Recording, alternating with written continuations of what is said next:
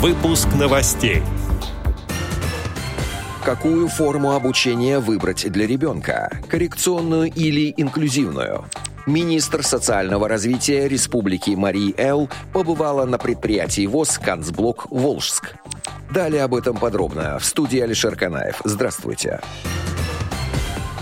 Как сообщает Медиавоз, 20 октября 2021 года состоялась встреча министра социального развития Республики Марии Эл Марины Островской с работниками предприятия ВОЗ ООО «Канцблок Волжск». Генеральный директор предприятия ВОЗ Сергей Веденеев провел экскурсию, рассказал о достижениях, проблемах и перспективах развития предприятия. Встреча была посвящена Международному дню белой трости. Марина Островская пообщалась с коллективом предприятия, ответила на интересующие их вопросы, дала пояснение о том, как будет работать система электронных сертификатов для обеспечения людей с инвалидностью техническими средствами реабилитации. В ходе встречи случае работники просили оказать содействие в решении некоторых вопросов, таких как обеспечение жильем, возможности организации льготного проезда и получения офтальмологического лечения. Министр поблагодарила всех сотрудников за работу и вручила памятные подарки.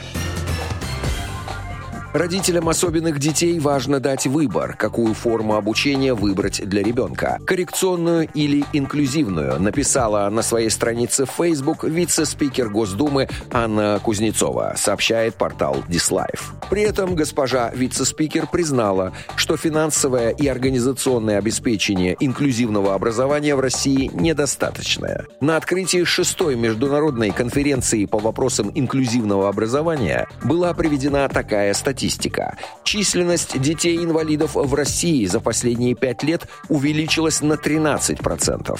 За пять лет учеников с ограниченными возможностями здоровья и инвалидностью в обычных классах стало больше на 46%.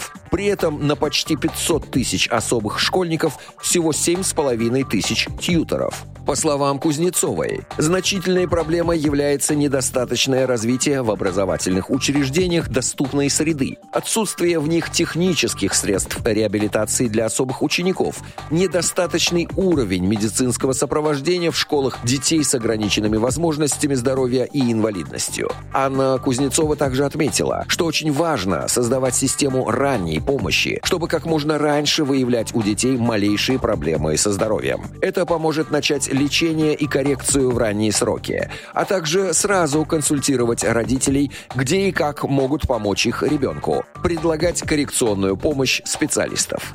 Отдел новостей «Радио ВОЗ» приглашает к сотрудничеству региональной организации. Наш адрес новости собака радиовоз.ру. В студии был Алишер Канаев. До встречи на «Радио ВОЗ».